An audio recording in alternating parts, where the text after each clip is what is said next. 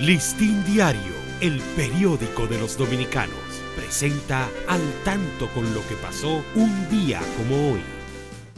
30 de marzo de 1861, el patricio Francisco del Rosario Sánchez y el general José María Cabral lanzan desde San Tomás una proclama oponiéndose a la anexión de nuestra patria a España. 1984 fallece la consagrada educadora señorita Urania Montaz. Listín Diario, el periódico de los dominicanos, presentó al tanto con lo que pasó un día como hoy.